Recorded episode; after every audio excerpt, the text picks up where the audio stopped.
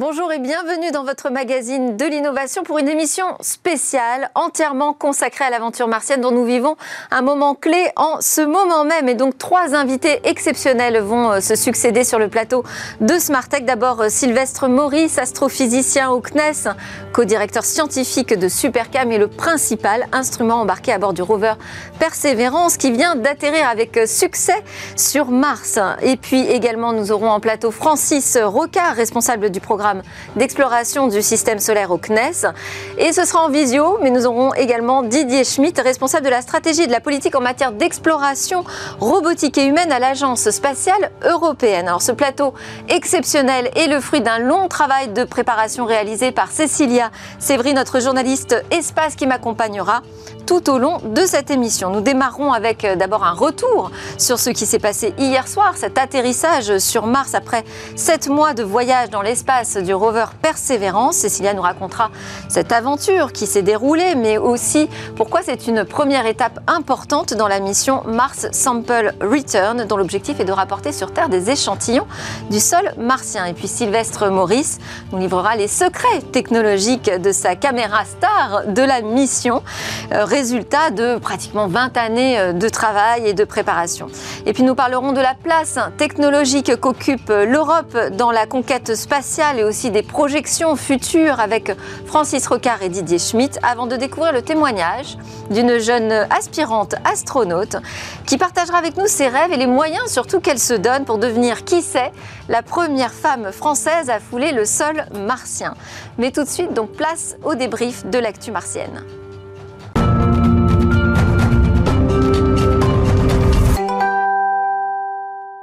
Un débrief consacré à l'atterrissage sur Mars de la sonde Persévérance. Elle a donc atterri hier soir. On revient sur les détails de cet événement.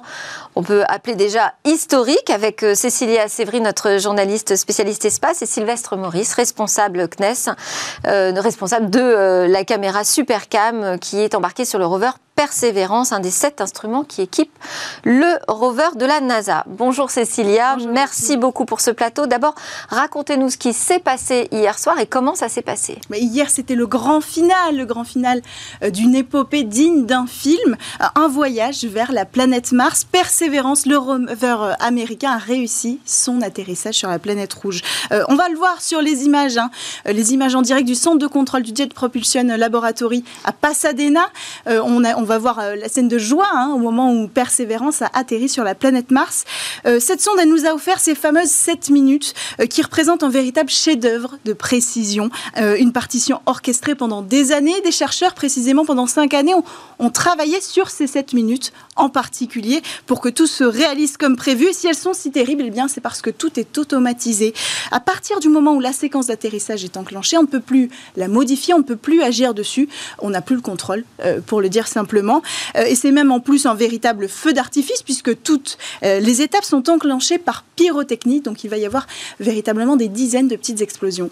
Et à quelle vitesse arrive la sonde embarquée dans Persévérance? Alors, euh, depuis son lancement en juillet 2020, la sonde a voyagé pendant à peu près 7 mois, vous l'avez dit. Elle a parcouru 480 millions de kilomètres environ. et donc, quand elle est arrivée dans l'atmosphère, elle avait une vitesse de 20 000 kilomètres heure. alors, première étape cruciale, bien c'est cette entrée dans l'atmosphère. Quand la capsule rentre dans l'atmosphère, il ne lui reste plus qu'à peu près 50 euh, km à parcourir. Et là, sa vitesse est encore de 20 000 km heure. Euh, puisque la sonde pénètre dans l'atmosphère, la température, elle monte jusqu'à atteindre environ 2000 degrés Celsius. Mais un bouclier thermique, je vous rassure, était là pour la protéger. Et puis cette friction, elle a permis de ralentir la chute euh, de la capsule. Après ce moment-là, il ne reste à peu près, il ne restait à peu près que 4 minutes. Et grâce à la traversée de l'atmosphère, la vitesse, elle est redescendue à 1200 km/h. Alors on arrive à une nouvelle étape cruciale, c'est celle du parachute. À 10 km d'altitude, on a ouvert un parachute supersonique depuis l'arrière de la coque. Un parachute supersonique parce qu'on va plus vite que la vitesse du son, il faut le dire. Et puis il faut donc un parachute à la hauteur, et c'est le cas de le dire en l'occurrence, c'est le plus grand parachute jamais fabriqué pour atterrir sur Mars. Euh, elle offre donc... Euh, L'atmosphère aussi de cette planète, il faut le dire, c'est aussi pour ça qu'on a travaillé sur ce parachute, euh, est moins dense que la Terre et donc elle offre moins de résistance aux objets qui vont la traverser. Donc on reprend notre atterrissage. On est passé à 300 km/h alors qu'on était il y a quelques minutes à 20 000 km/h. quelques minutes plus tôt, le rover et le Skycrane, c'est le propulseur qui l'accompagne, euh, vont se séparer de la capsule dans laquelle ils ont traversé l'espace. Un voyage qui a duré 7 mois et à ce moment-là, euh, les rétrofusées du Skycrane vont se déclencher 4 sur 8 pour ne pas endommager le rover. Et le but, c'est de stabiliser à 20 mètres au-dessus du sol euh, notre rover. On est à plus euh, à seulement que 30 km/h hein, à ce moment-là. Et la sonde peut éviter les obstacles en se rapprochant du sol? Ben oui, c'est ce qu'elle a fait. Euh, elle va filmer, il y a une petite caméra de navigation, elle va enregistrer les images qu'elle voit. Et on avait enregistré la cartographie du sol de la zone approximative d'atterrissage pour qu'elle puisse anticiper à ce moment-là, il va y avoir une calibration pour éviter peut-être des éléments dangereux comme des crevasses. Et donc ça s'est très bien passé. Euh, la sonde a effectué quelques petits mouvements comme ça pour atterrir euh, avec précision. Une fois bien positionné à quelques mètres du sol, le Skycrane, là, a lâché euh, ses câbles qui font 7 mètres de long. Il y en a 4, 3, 3 filins qui vont délicatement poser comme ça le rover sur le sol martien. À ce moment-là, euh, ce qui a été très réussi aussi, c'est que le Skycrane s'est détaché rapidement du rover parce qu'il y avait un risque eh bien qu'il le traîne sur le sol. Euh, il s'est détaché pour aller euh, être éjecté le plus loin possible à plusieurs, à plusieurs mètres de notre rover. Et donc voilà, Persévérance bien installée sur le sol martien depuis hier soir, euh, ainsi aussi qu'un petit hélicoptère qui l'accompagne, Ingenuity, qui sera le premier objet à voler sur la planète Mars. Et alors que va-t-il faire maintenant? Eh bien maintenant, le rôle de ce, euh, de ce rover, c'est de récolter des échantillons du sol. Pour ça, il va forer euh, pour récolter 37 échantillons environ, si on y arrive, qui va déposer sur le sol martien petit à petit en avançant dans son parcours et ces échantillons, ils ne seront pas choisis au hasard. On en a parlé, c'est pour ça que vous êtes là, Sylvestre Maurice. Euh, c'est Supercam, l'œil de persévérance qui va décider euh, de la zone à creuser.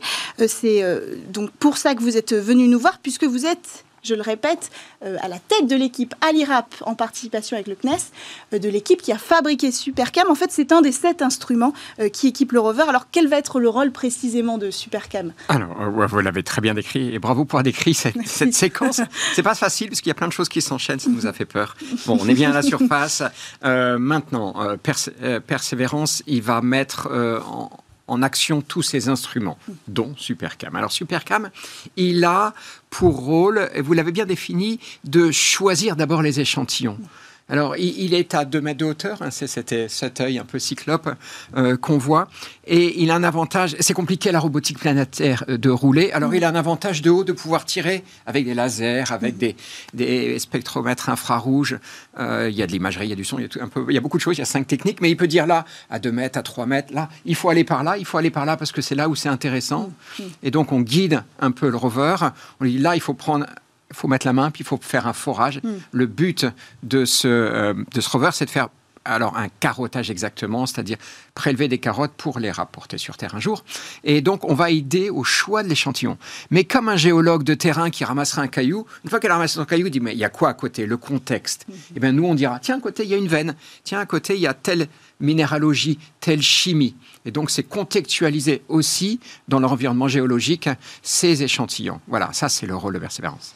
Alors, Sylvestre Maurice, on est dans Smart Tech, donc ça nous intéresse beaucoup euh, d'en savoir un peu plus sur euh, les technologies qui sont embarquées justement dans cette super cam. Ah, c'est rare que j'ai l'occasion d'en parler, donc je vous remercie. Avec grand plaisir. je vais me faire un plaisir. Euh, laser. On est les, les gars des lasers, c'est comme ça qu'on nous appelle à la NASA. Euh, on, avait on a une histoire. Hein. Sur Curiosity, on avait déjà un instrument qui s'appelait ChemCam. On avait fait le premier laser extraterrestre, euh, euh, laser de puissance, et on l'a repris. Donc on a un laser de nouveau sur SuperCam, un laser impulsionnel, des petites impulsions de 5 nanosecondes, mais très très chaud, très très puissant. C'est un laser infrarouge. Et parce qu'on ne refaisait pas que ChemCam, il fallait aller plus loin. On a mis un deuxième laser, donc un deuxième laser, qui est un laser vert cette fois-ci très très vert. Et il va permettre de faire vibrer les molécules. Donc on a deux lasers, on a même un petit troisième, et ça c'est un pointeur laser. Voilà, on a des lasers. D'accord. Euh, on a aussi un télescope, c'est un instrument d'optique, hein, avec des faisceaux dans tous les sens. Il y a une quarantaine de pièces optiques, en particulier un miroir, un, gros miroir, enfin un gros miroir, 110 mm, mais, et puis un miroir secondaire qui bouge de façon à focaliser, pour dire là où on va tirer nos lasers, collecter la lumière. On a un spectromètre infrarouge. Alors c'est intéressant tout ça parce que ça veut dire qu'on va collecter de la lumière depuis l'UV, la bande UV, et puis le visible, et puis le prochain infrarouge. Voilà, on collecte sur très très large. Donc c'est de l'optique, euh, des lasers, de l'électronique assez compliquée. On a des fortes tensions, plus qu'à 1000 volts, des forts courants, des bas bruits. Voilà, c'est un concentré de technologie. Il nous a fallu 300 personnes pour le construire. Il est gros comme ça, une belle boîte à chaussures. Euh, on, en est assez, assez fiers. Et puis, il y a du contrôle commande. Après, il faut quand même le, piloter, cette chose-là. Alors, on ne fait pas tout l'instrument. Hein. On fait la partie haute. Les Américains font la partie basse, qui est dans le corps du rover. Entre deux, il y a des fibres et puis des fibres optiques, et puis des câbles. Voilà, tout, un, tout ensemble, c'est un instrument un peu compliqué. Alors, ce que vous n'avez pas dit, c'est que grâce à Supercam, on va aussi entendre pour la première fois euh, on va écouter ce qui se passe sur Mars. Des, cinq instruments euh, techniques qui sont à bord, il y a un microphone. Oui. Alors, c'est pas le seul. Hein. Il y a eu, pendant la descente, on n'a pas les données encore, euh, le JPL a enregistré les données euh, de, le, son de la descente, l'atmosphère très raréfiée. On va voir ce que ça donne. Hein. Et puis, je pense que le microphone est toujours, est toujours en forme et donc on, le retrouvera à la surface. Nous, c'est un microscope. Ça, c'est un microphone technique. Nous, et plutôt, on avait dit scientifique. Et donc, on va écouter d'abord notre laser. Parce que quand on fait un tir laser, notre laser, il est tellement puissant mm. qu'il il brûle la, matière à 8000 degrés. La matière s'étend, ça s'appelle un plasma, plus vite que le son. Donc, ça fait un clac. Vous savez, un peu comme un allume-gaz. Et clac, clac. Et en fait, le clac, du, bruit de claque, on, saura la dureté des roches. Et donc on a dit, on produit un son, on met un micro. Et puis évidemment, on va en profiter pour écouter le vent, chose qu'on n'a jamais faite on ne sait pas, la direction du vent, on peut retrouver l'intensité du vent, la turbulence, hmm. les phénomènes de convection, comment le sol, un petit peu plus chaud en fin de journée, ben voilà, va brasser l'atmosphère. Donc ça, on va le faire. Et puis on va écouter le rover, parce que tous nos amis du GPL disent, bon, le bras qui bouge, là, il bouge bien, ah donc on peut l'écouter. Et un peu comme dans votre voiture, vous savez, quand vous conduisez, vous, à l'oreille, vous savez euh, très vite si, euh, si ça va bien ou pas. Voilà.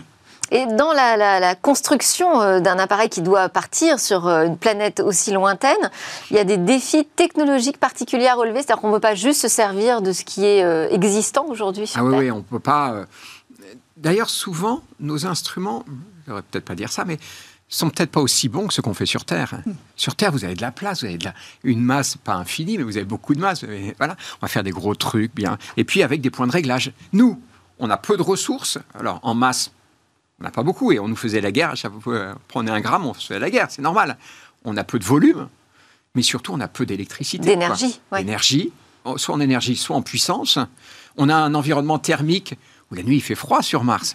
Donc ça veut dire qu'on on va être piloté par l'environnement. Et puis là, on vient de vivre. Et vous l'avez dit, il y a eu des explosions pendant la descente. Il y en a plus de 70. Et à chaque fois qu'une explosion, ça tremble un peu, surtout la dernière. On est, on n'a pas encore vécu. Aujourd'hui, on va vivre la plus grosse des explosions, c'est le moment où le bras va se relever. Ah. Ça sera euh, aujourd'hui. Mais euh, voilà, donc on est piloté par les vibrations, les environnements. Euh, on a fait sept mois de trajectoire interplanétaire en, ultra vide. Donc finalement, ce sont des, des, instruments qui sont pilotés par leur fiabilité. En plus, pour les réparer, c'est pas simple. Ça nous arrive de réparer, mais on répare du soft, hein, de la partie. Donc on part de zéro en fait quand on construit. Ah non non non. Enfin, alors juste, non, on part pas forcément. Déjà, on a une méthodologie. Hein, pas, on n'est pas les premiers à faire des instruments. C'est quand même l'expertise de la France de savoir faire des instruments spatiaux. Je pense qu'on est reconnu pour ça. Et donc, euh, on, déroule euh, une feuille en disant, ben voilà, à telle étape, il faut avoir telle maturité, et puis euh, faire tel type de test. On est très, très normé. Euh, les gens de la qualité et l'assurance produit sont sur notre dos et c'est pénible, mais c'est nécessaire, comme euh, dans toutes les entreprises. Et donc, c'est très normé ce qu'on fait. Ça, a été un savoir-faire, un savoir-faire que euh, l'Agence spatiale française porte et divulgue, c'est le CNES, ou bien qu'on travaille avec les, ou avec l'ESA.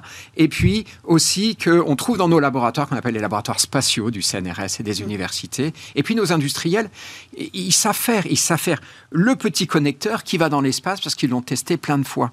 Donc finalement, c'est assez différent d'un instrument qui serait un instrument sur Terre qui seraient peut-être plus performants, hein, et, c'est souvent le cas, mais qui n'auraient pas forcément la tenue aux, radiations, la tenue au vide, à la température, hmm. au choc, voilà, et, la fiabilité qui va bien.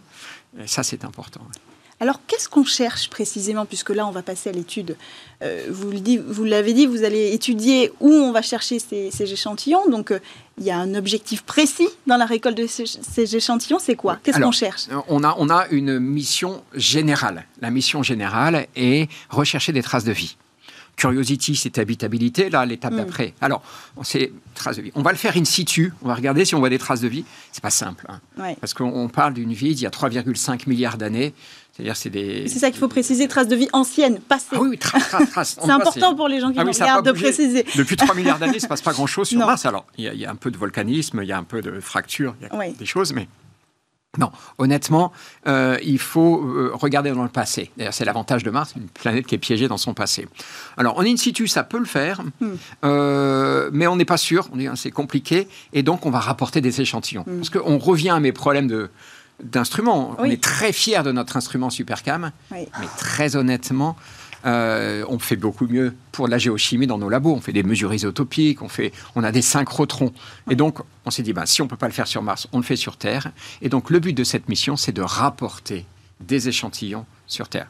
Alors, elle ne va pas faire ça toute seule. Là, on va collecter les échantillons avec Supercam. On dit celui-là, il faut le prendre celui-là. On les met en tas, on les pose au bord du chemin.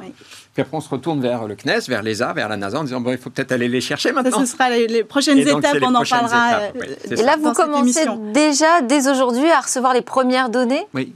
On a vu les premières données arriver déjà. D'accord. Et à choisir les lieux d'extraction, ça va se faire comment On tous va se donner un petit peu de temps. La première meeting scientifique, c'est ce soir vers 1h euh, du matin, enfin demain matin, très tôt. Euh, on va commencer à réfléchir. On, on, part dans quelle direction en fonction de ce qu'on voit. Il faut savoir que la, alors pour ça, il faut attendre que le, bras se lève, le, mât se lève. Mm. Pour qu'on puisse avoir une vue un peu haute. Mm. Donc ça va être fait dans la journée. Et là, on aura un paysage. Alors là, pour l'instant, on voit un paysage que vous retransmettez, qui est le paysage qui est pris sous le on rover. Voit les premières euh, images, oui. Voilà, les premières images sont très très belles. Alors ça ressemble à du Mars, hein. euh, c'est-à-dire c'est euh, très minéral.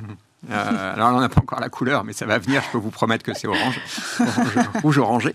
mais on, voilà, on va regarder où on va. Il faut savoir qu'une grande, grande, peut-être la majorité de la science se fait avec les caméras. C'est pour ça qu'on en a 23 sur le, euh, sur le rover, puis on en a deux d'ailleurs sur l'hélicoptère. Et donc avec toutes ces caméras sont nos yeux d'ailleurs, ils ont imagé la descente. On verra aussi arriver les images de la descente, du bouclier, du parachute qui s'ouvre. Ça va être assez spectaculaire, à, reconstruire. Et nous, on va regarder maintenant les caméras plutôt scientifiques, en disant, bah, voilà, le paysage, on regarde autour, euh, comment ça se passe, dans quelle direction on part. Hmm. Donc, on va faire des meetings scientifiques. Et ça va se passer à Toulouse Alors, à Toulouse, on est une partie de l'équipe, hein, on est un des instruments. Déjà, on alterne avec nos collègues de Los Alamos et euh, National Lab, puisqu'on a construit, on a proposé ensemble cet instrument entre la France et, le Los Alamos National Lab, donc au, Nouveau-Mexique. Et donc, ensemble, on pilote alors, pour l'instant, c'est deux jours chez eux, deux jours chez nous. Il faut un mm. peu qu'on dorme. Et puis, euh, après, on, ça sera une semaine, une semaine, sur un modèle qu'on connaissait sur Curiosity, on le faisait déjà. Et puis, on est quand même un instrument parmi de nombreux instruments. Il y a sept instruments à bord. Et donc, on n'est pas seul. On va être plus de 130 pour piloter ce rover, euh, peut-être une quinzaine à, à, Toulouse. Donc, chacun son rôle. Parce que moi, quand j'ai besoin de tourner la tête, mais il faut que je demande est-ce qu'il y a assez d'électricité? Est-ce qu'il y a de la télémétrie? Est-ce une vraie coopération. Euh, voilà, et bien 130 personnes derrière le volant d'une même voiture, un peu d'organisation. Merci beaucoup Sylvestre Maurice, astrophysicien au CNES, responsable scientifique de Supercam, le principal instrument embarqué à bord du rover Persévérance. Je sais que c'est euh, une grande partie de votre carrière là qui se joue en ce moment. Toutes euh, nos félicitations et tous nos encouragements aussi pour la suite de l'opération. Nous, juste après la pause, on va vous faire découvrir deux nouvelles grandes interviews sur la conquête, la conquête de Mars. Et voilà, on rentre dans le cœur du sujet avec deux grandes interviews consacrées à la conquête de Mars. Bonjour Francis Rocard, vous êtes responsable du programme d'exploration du système solaire au CNES et auteur notamment de l'excellent Dernière nouvelle de Mars. Merci beaucoup d'être avec nous et d'avoir accepté de rester jusqu'à la fin de cette émission. Nous aurons également avec nous euh, par Skype en visio Didier Schmitt, responsable exploration robotique et humaine à l'Agence spatiale européenne. Alors Cécilia Sévry, je vous propose euh, pour démarrer que vous nous fassiez une présentation de circonstances, parce que j'étais un petit peu rapide, hein, de Francis Recard, pour que nos spectateurs comprennent bien pourquoi nous tenions absolument à ce que vous soyez avec nous en plateau pour parler de cette conquête martienne. Alors, Francis, bonjour. Bonjour. Alors, vous êtes, hein, pour, euh, euh, redonner votre fonction exacte, responsable du programme d'exploration du système solaire euh, pour le CNES. Et il faut bien dire, vous êtes un petit peu Monsieur Mars. ça fait des années que vous tenez à informer le grand public de la recherche sur Mars avec vos livres, on l'a vu ici. Et puis surtout, vous avez participé, il faut le dire, à plusieurs grandes missions martiennes. pour n'en citer qu'une, je citerai Mars Express, lancée en 2003. Ils sont toujours en orbite aujourd'hui autour de Mars. Et puis, vous avez participé à la l'élaboration pardon, d'Insight, euh, il faut en parler, le sismomètre qui parcourt encore aujourd'hui Mars et qui nous offre de précieuses informations. On va y revenir euh, si vous le voulez bien. Encore qu'un sismomètre, c'est bien fixe. Ça parcourt rien du oui, tout. Oui, ça parcourt rien, effectivement. Euh, et puis tout ça, vous le faites pour le CNES, le Centre de recherche spatiale nationale. Alors, ma première question, c'est d'abord le, rôle que joue le CNES auprès de l'ESA dans, ce type de mission et dans l'étude de la planète Mars. Le, CNES a dans son ADN la coopération. Donc, euh, on n'a pas la prétention euh, d'aller tout seul sur Mars, euh, mais on, coopère. Et on coopère sur Persévérance avec la NASA et avec Supercam, qui est un, instrument franco-américain, comme l'a expliqué Sylvestre. Et on coopère en, le plus souvent, pas seulement, mais le plus souvent en fournissant des instruments. Par exemple, pour l'Agence spatiale européenne, nous avons deux instruments français à bord de Mars Express depuis 2003 qui fonctionne euh, encore à peu près bien. C'est qu'il y avait quand même beaucoup d'années. Et euh, donc, on essaye d'être présent sur, euh, sur toutes les missions qui partent dans le système solaire. Et donc, on, commence à travailler avec les Chinois. Une époque, on, on, travaillait beaucoup avec les Soviétiques, un peu moins maintenant. Euh, mais on a aussi une mission de retour l'échantillon de Phobos avec les Japonais. Et, euh, et, puis on va aller sur Jupiter avec JUICE, une mission de l'Agence spatiale européenne. Euh, on est un peu sur Europa Clipper, une autre mission de la NASA pour étudier les lunes glacées de Jupiter. Voilà, on essaye d'être présent le plus possible. J'ai oublié Dragonfly, un, drone qui va voler dans l'atmosphère de Titan mais pas comme un Genuity qui va juste faire des tests. Là, c'est vraiment toute la mission qui va mm. consister à, faire des bonds sur Titan et à analyser au sol et puis euh, se déplacer. Un Genuity, l'hélicoptère dont on a parlé tout à l'heure, qui vient d'arriver euh, avec Persévérance sur Mars. Est sous, sous Persévérance. Exactement. Et qui va être euh, comme une poule point neuf, qui va être posée sur le sol dans quelques semaines. Alors avant peut-être de, prolonger l'interview, on va euh, présenter Didier Schmitt, euh, responsable de la stratégie de la politique en matière d'exploration robotique et humaine, je l'ai dit, à l'Agence spatiale européenne. Bonjour Didier Schmitt, j'espère que vous nous entendez bien. Je vous entends très bien, merci. Alors, je voulais quand même, euh, au-delà de votre titre officiel, vous présenter un petit peu plus euh, personnellement, peut-être. Vous êtes un scientifique spécialisé en immunologie, médecin. Vous avez étudié les effets des voyages dans l'espace sur la physiologie et la biologie humaine. Et on vous retrouve notamment derrière les recherches cliniques effectuées sur les cosmonautes français, réalisant des vols vers la station Mir. À l'Agence spatiale européenne, vous avez contribué à mettre en place le programme d'utilisation de la Station spatiale internationale, on en reparlera, et à préparer l'exploration martienne robotique, dont la mission ExoMars. Vous avez également travaillé pour la Commission européenne sur la politique spatiale européenne.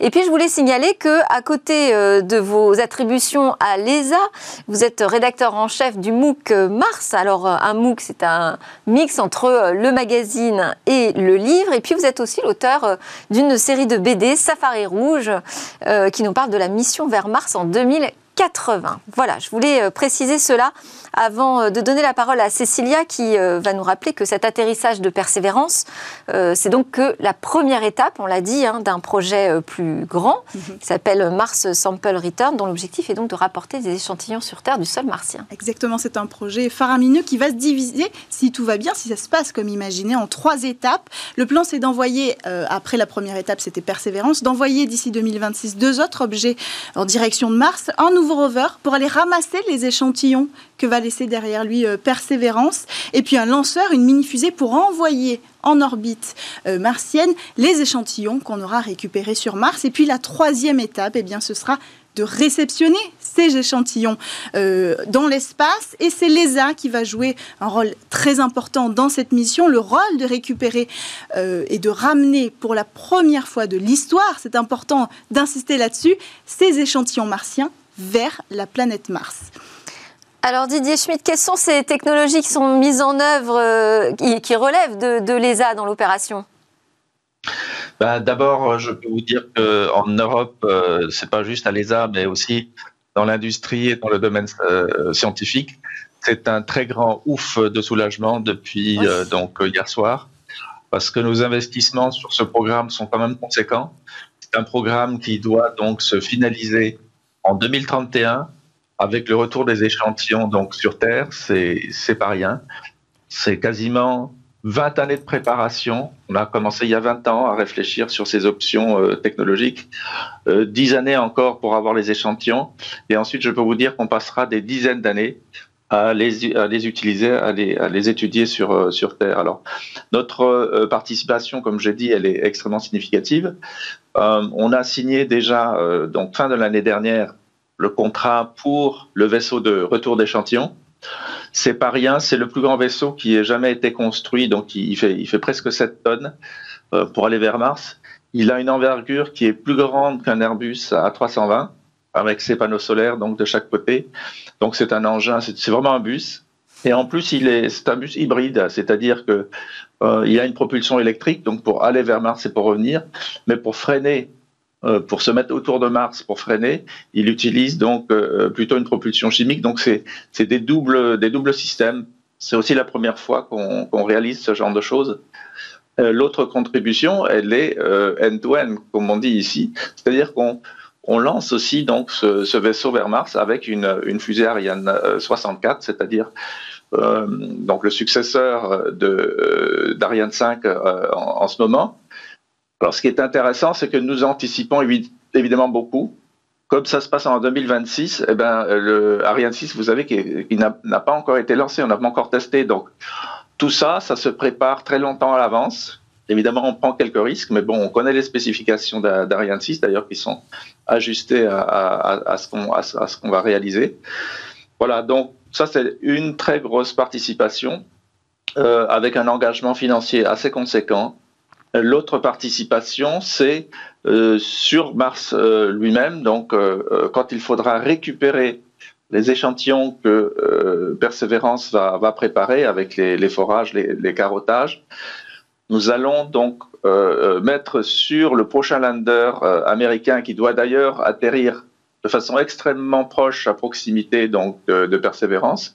On va atterrir donc un atterrisseur américain avec dessus un rover européen, euh, encore une fois, donc euh, une très grande contribution euh, à ce projet. D'ailleurs, l'évaluation du projet et le, financement a, déjà démarré. Ce sera un véhicule un peu comme un, quad. Il aura à peu près 200, 250 kilos et il va, euh, avec ses quatre roues donc motrices, il va aller chercher euh, les échantillons que Persévérance aura laissés derrière lui. Il va les récolter dans un espèce de panier. Il va revenir vers la plateforme euh, donc qui aura atterri auparavant. Et là, on va avoir la troisième contribution européenne. C'est un bras robotique extrêmement sophistiqué qui va prendre les échantillons que aura, ben voilà le rover donc qu'on est en train de développer. Donc un autre bras robotique va donc prendre les échantillons, les mettre au sommet de la fusée qui est sur la plateforme euh, donc euh, qui aura atterri auparavant. La fusée va mettre en orbite ces échantillons dans voilà, on, voit le décollage ici. Donc une fois en orbite, euh, cette fusée va, donc relâcher un espèce de, gros ballon. Voilà, on le voit ici sur les sur les images. Et c'est là que nous intervenons avec notre vaisseau de retour d'échantillons. Il faudra capturer ce ballon alors vous imaginez bien, avec 20 euh, euh, minutes de décalage euh, de, signal, tout ça, ça doit être automatisé. Trouver un ballon autour de Mars à, des vitesses de, plusieurs milliers de kilomètres heure, ça va pas être facile, mais on va y arriver. C'est vraiment exceptionnel. Alors, Cécilia. Bah oui, pour revenir un petit peu euh, aussi sur l'événement qui nous, qui nous ramène ici, Persévérance, euh, je m'adresse à vous, Francis Rocard. Euh, on va revenir tout de suite sur la mission Insight, dont on va parler qui ne bouge pas. Hein. Donc, mettons les choses en place qui ne bougent pas sur la planète Mars, parce qu'elle va jouer, en plus d'avoir joué un rôle sur l'étude de Mars qui nous amène aujourd'hui à ces technologies-là, Insight a peut-être entendu l'atterrissage de Persévérance, racontez-nous. Parce qu'il y a une technologie, donc le CIS, le sismomètre. Voilà, le, Insight, c'est essentiellement un sismomètre mhm. euh, ultra, ultra performant qui a été développé donc, par le CNES. Et euh, quand vous faites une rentrée atmosphérique hypersonique, vous avez un bang euh, qu'on entend parfois sur Terre quand des avions passent à grande vitesse. Et ce bang, c'est une onde de choc qui se propage et qui va taper le sol. Mm. Donc il va ébranler le sol, et à ce moment-là, il va y avoir une onde qui va se propager jusqu'à notre sismomètre. Et donc, on, espère avoir détecté, puisque l'événement est passé maintenant, on espère avoir détecté Insight, euh, Persévérance. Euh, ceci dit, Persévérance se pose quand même relativement loin, et donc on a aussi la, prétention de détecter euh, Tianwen, mhm. qui va poser un rover. Qui est la sonde chinoise, hein, la sonde chinoise. Et ça se passera fin avril, début mai. Pareil, il y aura une sonde de rentrée, un bang hypersonique. Et donc, on, a également, et ça sera peut-être un peu plus facile, euh, si, si les Chinois veulent bien nous dire le jour et l'heure, parce que on a besoin d'avoir une bonne connaissance temporelle mm. pour, dans un, signal qui est parfois un peu compliqué, repérer l'instant où c'est effectivement le bang qui est capté. C'est vrai qu'on manque assez d'informations sur, euh, sur les missions chinoises en, règle générale. Peut-être qu'on peut en parler parce que, euh, vous l'avez dit, c'est Tianwen qui est arrivé en orbite martienne. Il y a eu aussi la sonde HOP des Émirats euh, arabes unis.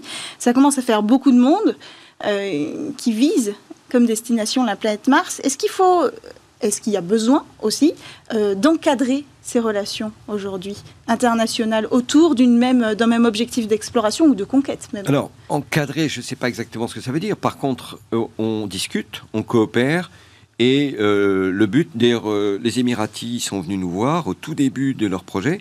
Ils avaient vraiment la volonté bon, d'une part, une volonté politique d'envoyer une sonde vers Mars hmm. pour les 50 ans de réunification des, des, Émirats, et c'était d'ailleurs un succès puisque la, sonde est à l'heure, mais ils avaient cette volonté de, de faire une mission qui est un, un, ajout scientifique euh, original. Euh, et, d'ailleurs, cette mission est assez originale, il faut bien le dire. Elle est sur une orbite très particulière, elle est relativement loin de Mars, et pendant à peu près le, le tiers de son orbite, elle est marsto-stationnaire. C'est-à-dire que on va rester, euh, comme vous savez, il y a des satellites géostationnaires sur Terre, ils sont fixes par rapport à un point de la surface. Et là, on sera fixe par rapport à un point de la surface sur Mars. Et donc, la, mission est essentiellement dédiée à la, météo, c'est-à-dire l'apparition de nuages avec des caméras, euh, spectre infrarouge, spectre UV, mais aussi l'émergence de tempêtes de poussière. Donc, c'est ça qui va être observé avec Hope et qui n'a jamais été fait euh, auparavant. Alors moi, je voulais relancer euh, Didier Schmitt sur euh, la Station spatiale internationale. Je disais que vous aviez contribué à mettre en place son, programme d'utilisation. Est-ce que euh, l'ISS va encore avoir un rôle à jouer dans l'avenir sur cette conquête spatiale et ses vols vers Mars? Ah ben, Absolument. Euh, peut-être même encore plus aujourd'hui, parce qu'effectivement, bon, les missions robotiques vers Mars, bon, d'abord, vous avez compris, c'est extrêmement compliqué, mais on se prépare évidemment dès aujourd'hui déjà aux, missions martiennes habitées, puisque Bon, il faut dire ce qui est, on a parlé un peu de géopolitique, la course entre euh, la Chine et les États-Unis est quand même euh, lancée, comme l'a été un petit peu les missions Apollo dans les années 60 euh, entre euh, l'URSS et, les États-Unis. Donc l'ISS fait du sens parfaitement parce que c'est quelque chose de relativement proche. Hein. la station spatiale internationale vole à 400 km d'altitude seulement, donc c'est vraiment la, banlieue terrestre. Par contre, la Lune, c'est déjà un petit peu plus loin, c'est mille fois plus loin, c'est 400 000 km, et Mars, au plus loin, quand Mars est au plus loin de, de la Terre, on est à 400 millions de kilomètres. Donc ça veut dire que l'ISS est là vraiment comme terrain d'entraînement euh, pour préparer les missions futures. D'ailleurs, les missions lunaires, nous, à l'Agence spatiale européenne, nous sommes 50% euh, partenaires de la nouvelle station euh, donc orbitale lunaire qui s'appelle le Gateway.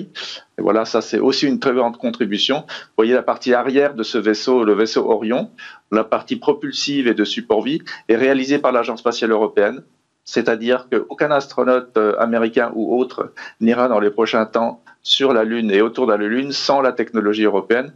Donc nous avons un programme complètement intégré avec la NASA pour euh, l'exploration lunaire. Donc encore une fois, l'ISS fait du sens. On va pousser sa durée de vie jusqu'à la fin de la décennie et certainement encore euh, plus loin en changeant éventuellement des, modules qui sont, qui sont obsolescents puisque ça fait déjà 20 ans qu'elle orbite là-haut. Voilà. Donc ça, c'est là euh, une des versions donc de la voilà la station euh, euh, spatiale donc le Gateway qui va orbiter autour de la Lune à partir probablement vers 2025-2026 et voilà notre une de nos contributions qui vient d'être délivré par le vaisseau Orion et le, et le module de service européen. Donc la moitié de cette station sera fabriquée en Europe, même un peu plus de la moitié, puisqu'une partie américaine est aussi fabriquée en, en Italie. Bon, cocorico. Alors, Didier je, Juste, je voulais faire aussi réagir euh, Francis Recard sur pourquoi tout le monde s'intéresse à Mars là en ce moment. Alors, il y a, je dirais à très court terme, il y a simplement qu'il y a des, des fenêtres de lancement et, donc tout le monde part à peu près en même temps. C'était en juillet 2020 et tout le monde arrive à peu près en même temps. Donc ça, c'est c'est pas tout à fait un hasard. Il y avait même quatre voire cinq missions prévues pour le, lancement de 2020. Il y en a deux qui ont pris du retard. ExoMars euh, sera, sera pour la prochaine euh, fenêtre. Vous savez qu'on part tous les deux ans, hmm. donc 2022 pour ExoMars. Et MMX, qui est la mission japonaise de retour d'échantillons de Phobos, elle a pris quatre ans de retard, donc elle est sur 2024. Mais euh, donc à très court terme, c'est on est tous ensemble. C'est, on ne peut pas partir euh, vraiment à, des dates, euh, des dates euh, quelconques. On est fixé par la mécanique spatiale. Après, sur le long terme, il y a, c'est ce que j'expose dans mon livre, c'est, tout le, fait que, donc oui, la station spatiale a du sens, comme l'a dit Didier Schmidt, mais à un moment, il va falloir passer à autre chose et aller sur l'espace lointain. et l'espace lointain, comme les Américains sont déjà allés sur la Lune, euh, ils veulent aller sur Mars. Ça, c'est une certitude. Ils le disent depuis fort longtemps euh, et, je pense qu'ils vont le faire dans les trois décennies qui viennent à peu près. Mais ça ne se fera pas comme ça s'est fait Apollo, c'est-à-dire en huit ans, on fabrique tout, on fabrique la fusée, on fabrique la, et, on met les cosmonautes, les astronautes et on part. Non, euh, ça c'est pas possible. Donc il va falloir des étapes successives stratégiques qui vont permettre de développer les technologies nécessaires quelques exemples. Par exemple, probablement qu'il va falloir euh, développer le, nucléaire spatial. C'est quelque chose qui est extrêmement difficile, notamment pour tous les aspects sûreté de lancement. Euh, on, voudrait exploiter les ressources, notamment l'eau sur la Lune et sur Mars. C'est également extrêmement difficile. Euh, est-ce qu'on saura le faire? Point d'interrogation. Mais tant qu'on n'y est pas allé, on ne peut pas répondre à cette question. Pour utiliser les ressources sur place. Voilà. Pour l'eau, on en a besoin. Pour un équipage qui partirait vers Mars pour un voyage de 7 mois, y compris sur Mars, mais aussi pour euh, fabriquer des ergols, c'est-à-dire du carburant de fusée. Donc il y a, un attrait énorme de pouvoir exploiter cette eau. Alors c'est plutôt au pôle sud de la Lune qu'on voudrait l'exploiter. Et donc le, choix stratégique, euh, le chemin pour aller vers Mars, euh, c'est de passer par cette, la Lune et donc cette fameuse gateway, mais aussi le pôle sud. La gateway, elle va être sur une orbite particulière pour pouvoir accéder au pôle sud. Et, ça, ça va nous, je dirais, ça va nous occuper pour les années 2020, peut-être 2030. Et après seulement, on, va voir des premières missions automatiques ou habitées partir vers Mars, pas encore sur Mars, mais, mais au moins en orbite et, euh, vers 2040-2050. Euh, le sol de Mars. C'est une dernière question. Oui, est-ce qu'on peut s'attendre à voir un, astronaute européen euh, aller sur la Lune d'abord, puisqu'on parle de la Lune, Didier Schmidt alors, je peux vous, certifier que ce sera le cas. Euh, nous sommes actuellement en prêt pour parler avec la NASA. Nous avons des réunions euh, donc avec nos États membres et on va probablement prendre une décision d'ici quelques semaines pour avoir le mandat de négocier pour qu'il y ait un Européen sur la Lune avant la fin de cette décennie. Évidemment, ce ne sera pas avec nos moyens, ce sera avec des moyens américains, mais comme je vous ai dit, en échange de ce, genre de vol, comme on le fait pour ISS, pour, Thomas Pesquet, et on aura trois astronautes autour de la Lune dans, dans le Gateway, parce c'est parce que nous participons de façon significative. Donc on est en train de définir la participation significative d'une mission sur une mission euh, donc lunaire au sol, et ce sera très certainement un très gros lander qui amènera du matériel scientifique et technologique aux astronautes qui vont atterrir, et en échange de quoi on demandera donc un siège pour un Européen lors d'un vol d'ici 2029-2030. Alors, pour terminer, avant de se séparer en quelques secondes, si on ramène ces échantillons sur Terre et qu'on trouve une trace de vie passée, qu'est-ce que ça va représenter? Bah, Ça sera une énorme découverte. Vous savez, je pense que depuis 5000 ans, l'humanité se pose la question, est-ce que nous sommes seuls dans l'univers? Euh, Il faut savoir que Mars, c'est l'endroit le plus facile d'accès mécaniquement où, où, la question se pose. Et donc c'est pour ça qu'on euh, en est à la 50e mission martienne, mmh. ça fait beaucoup. Et euh, donc on aura une première réponse, oui ou non, la vie est apparue sur Mars. On ne saura pas avec ces échantillons si elle est, si cette vie est la même que la nôtre, basée sur l'ADN, par exemple. Parce qu'on a, on a très très peu d'espoir de trouver de l'ADN pour l'instant. Il faudra probablement d'autres missions. Et vous savez qu'on ne perd pas euh, l'espoir de trouver de la vie vivante, mais elle est en grande profondeur sur mm. Mars, plusieurs kilomètres. Et là, il faudra des hommes à la surface de Mars. Il faudra probablement un derrick de plusieurs tonnes pour arriver à faire des forages de, quelques kilomètres. Et donc, ce sont plutôt des recherches de preuves indirectes hein, de vie ancienne aujourd'hui qui sont recherchées. Merci euh, beaucoup. Merci à Didier Schmitt d'avoir été avec nous en visio, responsable exploration robotique et humaine à l'Agence spatiale européenne. On a bien compris l'imbrication technologique qui existe désormais entre l'Europe et les États-Unis. Et merci Francis Rocard, responsable du programme d'exploration du système solaire au CNES. Vous restez avec nous d'ailleurs. On va écouter Camille, qui est une jeune femme qui aspire à devenir astronaute. Elle va nous raconter comment elle s'y prépare.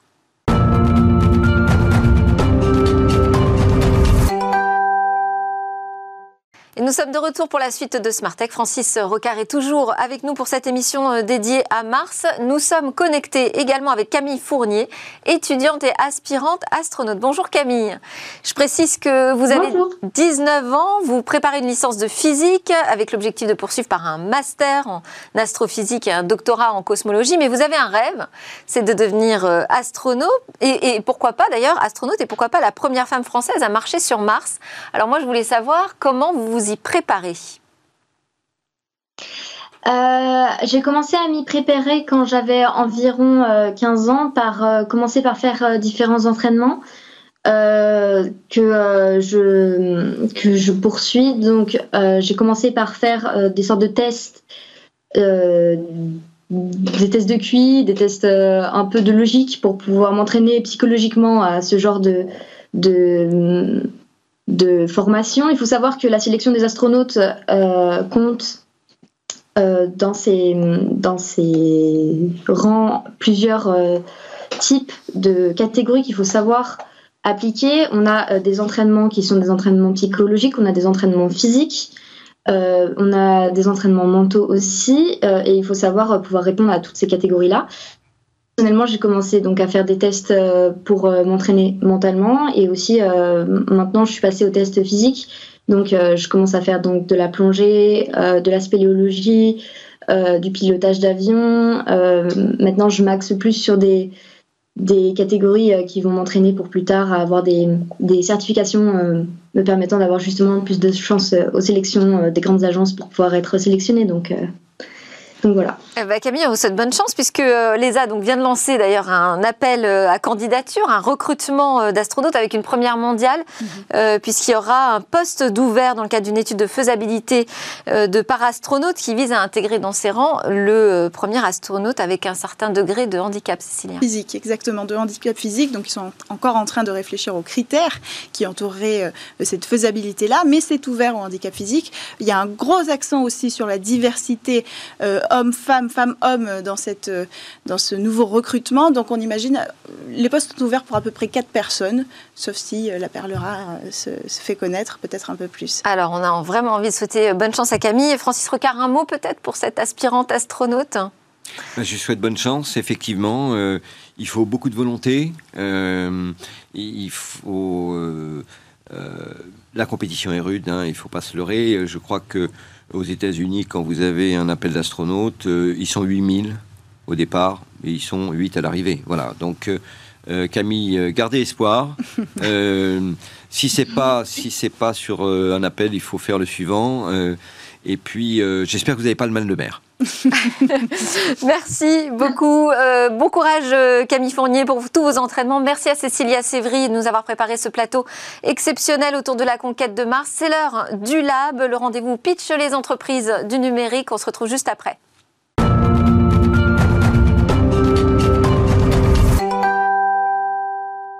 Merci à tous d'avoir suivi Smartech, cette émission spéciale qui était dédiée à l'aventure martienne. Merci beaucoup Francis euh, Recard d'avoir été avec nous. Francis Recard, je rappelle que vous êtes responsable du programme d'exploration du système solaire au CNES. Merci également euh, au CNES de manière générale et à l'ESA de nous avoir permis de diffuser toutes ces images incroyables de l'exploration spatiale. J'espère que vous aurez apprécié comme moi cette émission. Je vous souhaite un excellent week-end et je vous retrouve lundi pour une autre émission spéciale qui sera dédiée au biomimétisme.